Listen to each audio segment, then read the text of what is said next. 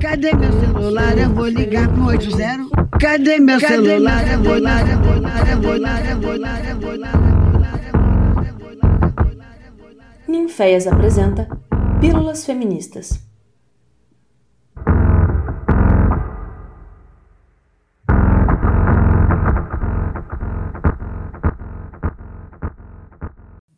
As vantagens de ser uma artista mulher: trabalhar sem a pressão do sucesso, não precisar estar em exposições com homens, ter uma fuga do mundo da arte em seus quatro trabalhos ocasionais, saber que a sua carreira pode decolar quando você tiver 80 anos, ter a certeza de que qualquer tipo de arte que você fizer será denominada feminina, não ficar parada numa posição permanente de mestre, ver as suas ideias acontecerem no trabalho de outros, ter a oportunidade de escolher entre carreira e maternidade não ter que se sufocar nesses charutos enormes ou pintar vestindo ternos italianos.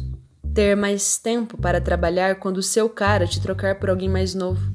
Ser incluída em versões revisadas da história da arte. Não ter que passar pelo embaraço de ser chamada de gênio. Ter a sua foto nas revistas de arte vestindo uma fantasia de gorila.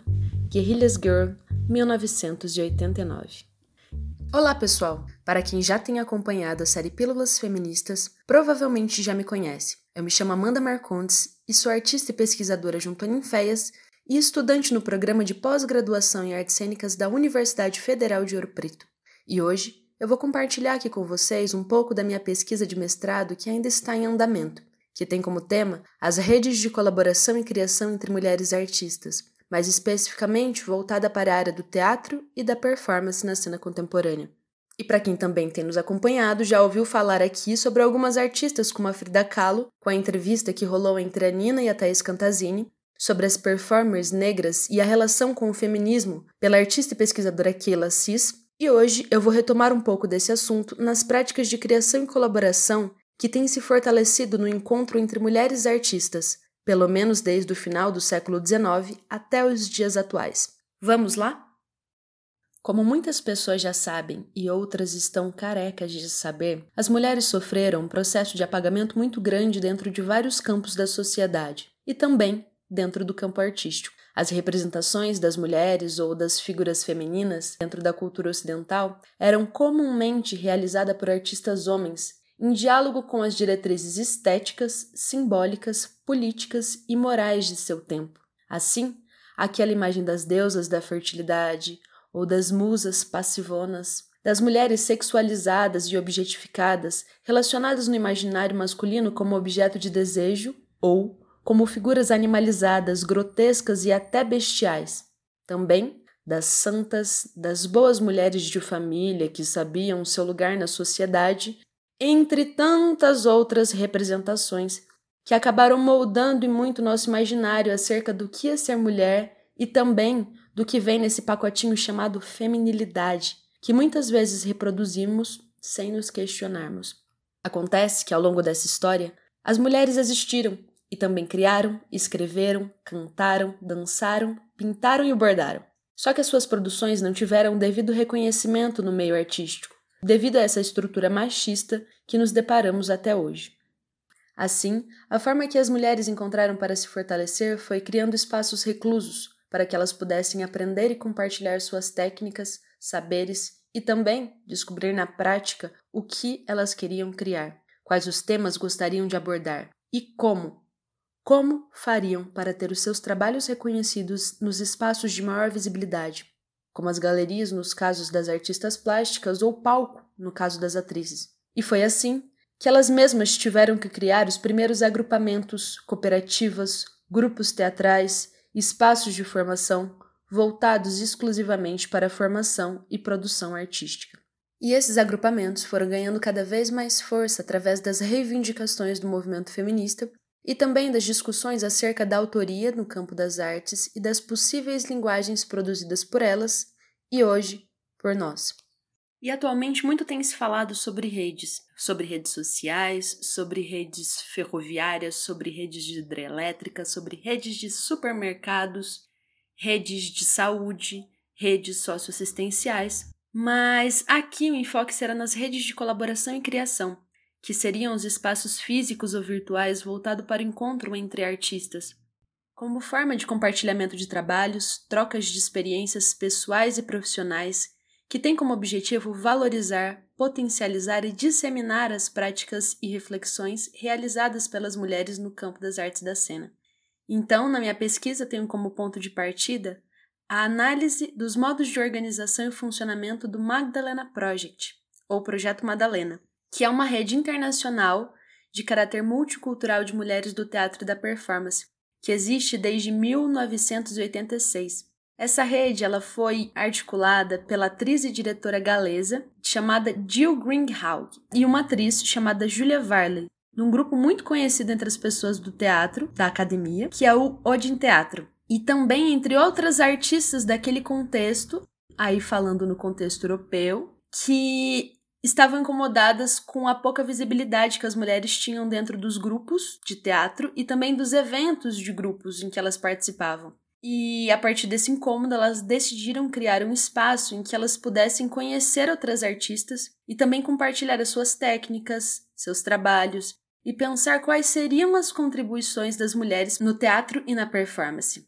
Desse momento em diante, o projeto começou a ganhar uma atenção de artistas de vários cantos do mundo, que ao participar daquele encontro sentiam o desejo e a necessidade de realizar algo semelhante nas suas cidades, nos seus países e nos seus contextos. Assim, as integrantes desse projeto, ao longo desses 34 anos de existência, já realizaram mais de 100 encontros que foram documentados, e aconteceram nos mais diversos países da Europa, da Austrália, da Ásia e também das Américas, inclusive aqui no Brasil. Essa rede de colaboração e criação se apresenta como um movimento que reúne pessoas que estão distantes, mas que partilham de objetivos semelhantes, que se encontram para se alimentarem, fortalecerem e depois voltam para alimentarem e fortalecerem os seus territórios de origem, ou também qualquer outro por onde elas passarem criando assim uma teia mais ampla de relações e de atividades artísticas do que propriamente aquela que aconteceu no momento do evento. Os objetivos dessa rede especial seriam aumentar a consciência da contribuição das mulheres no teatro contemporâneo, permitir que as mulheres explorem novos olhares no fazer teatral que reflitam mais profundamente sobre as suas experiências, mais do que a dos artistas e pesquisadores homens, criar um fórum que possa dar voz aos problemas das mulheres que trabalham com teatro, encorajar as mulheres a examinarem os seus próprios papéis no futuro do teatro e questionar as estruturas existentes. Mas, afinal, como se estrutura uma rede? Bom, quando eu comecei a pesquisar, eu li na tese de uma pesquisadora brasileira chamada Marisa Naspolini, que articulou um evento chamado Vértice Brasil em Santa Catarina, que, abre aspas, a rede é um espaço vazio. Aí é claro que eu pensei, danou-se, né? Mas com um pouco mais de atenção, eu vi que ela escrevia também que é nesse espaço vazio que as relações se estabelecem. E eu vou explicar um pouco do porquê. Uma rede, nesse sentido, diz respeito a um agrupamento que não tem um centro, ou seja, não tem uma pessoa ou um espaço central que dite como as criações ou experimentações irão acontecer. Todas as pessoas estão ali e procuram criar de uma forma horizontal. Assim, a rede não teria a presença de um líder, mas de multilideranças, de pessoas que estão dispostas a se colocarem, experimentarem e compartilharem os seus saberes sem a necessidade de criar uma hierarquia. Uma rede se estabelece pela motivação própria, ou seja, ela pode até ser alimentada por alguém, mas só se estabelece e permanece caso as partes presentes desejem ficar e construir. Uma rede funciona através da cooperação e da decisão compartilhada. Todas as partes precisam se colocar e atuar ativamente nas decisões. E o grande trabalho aqui é como chegar nesse consenso em prol de um objetivo comum. Não implica necessariamente em só harmonia, mas numa teia tensa de relações e também de multiplicidade. Identificar as necessidades particulares das vivências, das opções estéticas e buscar, com a diferença, potencializar os trabalhos individuais. Nessa mesma tese, essa pesquisadora menciona um filósofo brasileiro chamado Euclides Mense, que diz que, abre aspas, a ideia de rede que conecta grupos de um determinado movimento social nesse caso mulheres praticantes de teatro, é a de que a articulação entre todos os movimentos desse tipo fortaleça cada movimento em particular, pelos intercâmbios que possam acontecer entre eles, e que tal fortalecimento venha contribuir no surgimento de novos movimentos em outros lugares, passando a atuar em uma área muito maior do que atingida pelo conjunto de movimentos já organizados que me leva a pensar que mais importante do que reunir uma grande quantidade de pessoas, trabalhar em rede, é priorizar pelos movimentos que acontecem nesses encontros, olhar para o que emerge dali e para além daquele instante. E isso me deu a dimensão da importância desse espaço vazio que eu falei há alguns minutos. E, portanto, a minha pesquisa tem buscado cada vez mais me aproximar das práticas feministas e das perspectivas feministas que interseccionem e problematizem as questões de gênero, de raça e de classe, dentro dos diálogos sociais e políticos no contexto brasileiro e latino-americano, através do teatro e da performance.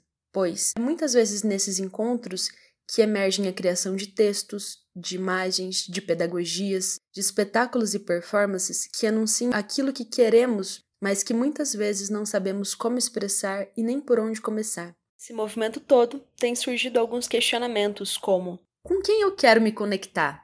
Ou seja, com quem eu quero trabalhar, estabelecer vínculos de parceria? O que na minha cidade ou país ainda é pouco falado, pouco apresentado? Como eu, potencializo e procuro fontes de referências de práticas e também fontes financeiras para entrar em certos espaços e lugares em que as minhas práticas ainda não são escutadas, lidas ou aceitas. E como podemos criar outros espaços para que experiências próximas ou diferentes dessas possam acontecer. Porque somos nós que muitas vezes precisaremos construí-los. Assim, durante esse período de pandemia, nós do Ninféias iniciamos um movimento de experimentações artísticas acerca da imagem de soterramento, no qual cada uma das integrantes buscaram ao seu modo e segundo as suas investigações pessoais criar fotos ou vídeo performances a partir dos diversos contextos de sobrecarga que as mulheres estão vivenciando nesse período de pandemia e distanciamento social tais como sobrecarga de trabalho, dentro ou fora de casa, contexto de violência doméstica e feminicídio, questões sobre padrão de beleza e essa sobrecarga de imagens virtuais que temos consumido todos os dias nas redes sociais, e também da necessidade de práticas de autocuidado que temos realizado para conseguir passar por esse período com mais força, escuta e atenção. Infelizmente não dá para falar tudo. Como eu disse para vocês, essa pesquisa ainda está em andamento, ainda tem muita coisa para acontecer, mas eu vou deixar aqui para vocês algumas indicações de sites, blogs e páginas que eu tenho acompanhado diariamente, para que vocês possam visitar e tecer as suas próprias interpretações, tudo bem? Então, primeiro seria o site do Madalena Project, um blog chamado Teatro delas Oprimidas, que é também uma rede internacional entre artistas e ativistas feministas que consideram as mais diversas mulheridades e implicações políticas e estéticas a partir das perspectivas e práticas do teatro do oprimido. E também uma página, que também é um grupo de Facebook chamado Mulheres do Teatro Brasil, que é uma rede de trocas de contatos e trabalhos entre as mulheres de várias áreas do teatro, umas páginas do, do Instagram chamado Elas Estão Aqui na Arte, que traz várias, várias, várias, várias mulheres da história da arte.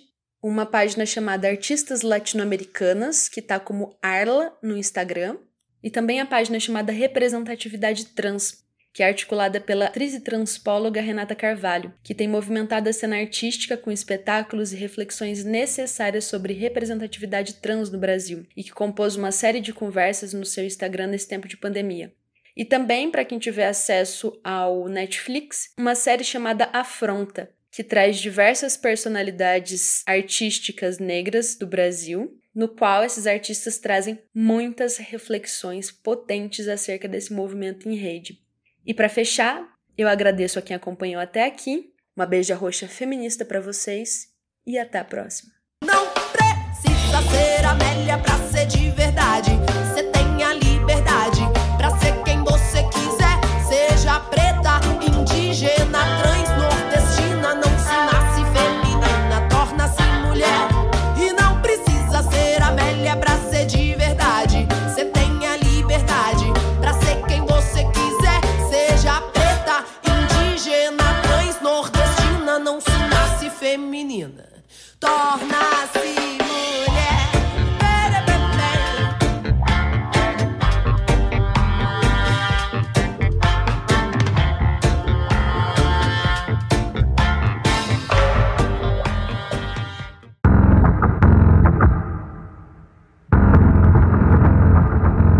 Essa foi mais uma produção do Ninféias, Núcleo de Investigações Feministas, com o apoio da Pró-Reitoria de Extensão da Universidade Federal de Ouro Preto.